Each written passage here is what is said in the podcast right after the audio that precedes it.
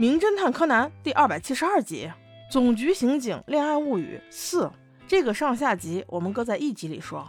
只要是总局刑警的恋爱，肯定是高木警官和佐藤警官啊。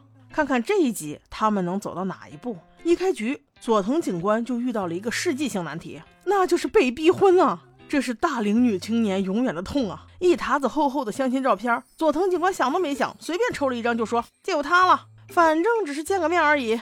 他妈妈也是一脸兴奋的，就这么去安排了。而佐藤警官相亲的消息不胫而走，很快警局所有人都知道了，除了那个呆瓜高木警官。就连小兰、原子和柯南都从不同的渠道里得到了这个消息，于是他们竟然早早的就埋伏在了佐藤警官要相亲的这个房间的隔壁。终于，相亲的男生要来了！不会吧，我没看错吧？原来是白鸟警官，而且他竟然是一个富二代！我们从此以后能不能对他客气点？很显然，今天白鸟警官相当高兴。佐藤说他是随便选的照片，连看都没看就答应了，所以并不知道是白鸟。白鸟就更高兴了。笑嘻嘻地说：“那就是缘分呀！”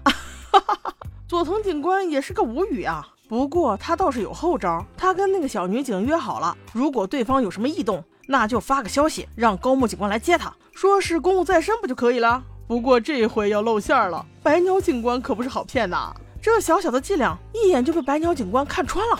而高木警官这边也是个掉链子的，人家小美女警官刚跟你报个信儿，这话还没有说出口呢，电话就被高木给撂了。原来就这么巧，光天化日之下，竟让他在街上遇到了一个抢匪。那人跑得飞快，戴了个头盔，穿了个风衣，还把一个老头给撞倒了，在远处拐了个弯便不见了。高木警官好不容易追了过去，见到头盔、风衣等装备都扔在了草丛里，也就是说，那人只能躲在隔壁的厕所里了。高木举着枪，一点一点挪动到这座男女通用的公厕中，没想到里面竟然有三个人，也就是说，这三人中肯定有一个是劫匪。他只能把这三个人都铐起来，带到警车上，然后回到现场询问有没有目击者，得到了以下三个结论：那个被撞倒的老头说。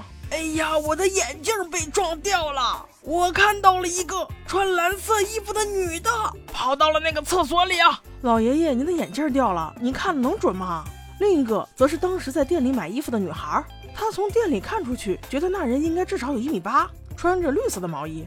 这个是从店里看出去的，身高怕是不准吧？不过衣服的颜色应该没有差别。最后就是与劫匪擦肩而过的一个人。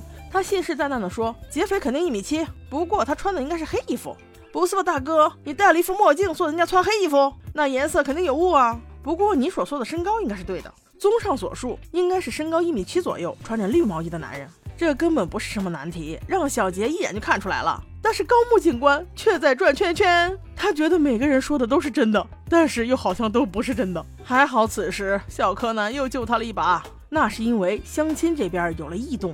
白鸟警官说：“佐藤警官，我知道你的脱身策略，那我跟你打个赌，如果今天高木警官他来了，那我就当什么事情都没有发生；如果他没来，你就得嫁给我。”哎，我说白鸟警官，你咋净想好事呢？一个这么优秀的女警察的终身，就你一句话就能定了？但没想到的是，佐藤警官对高木这是百分百的信任呐，直接就给同意了。于是，在后面这几个小时里，就是更尴尬的默默的等。等那个呆子把谜题解出来，那你说柯南这么好心，能不帮他一把吗？于是他以工藤新一的身份给高木警官打了个电话，问他你到底是遇到什么事儿了，还不赶紧过来？高木没说别的，把他面临的事情整个说了一遍。新一直接秒答，但是正当最终答案呼之欲出时，小兰过来找他了，他只能悻悻的挂了电话，心中腹诽道：高木警官，后面就靠你自己了。还好此时的高木并不是真正的呆瓜。这时，他也发现那个与歹徒擦肩而过的人戴的是太阳眼镜，而店里的顾客看外面的人自然会高一截。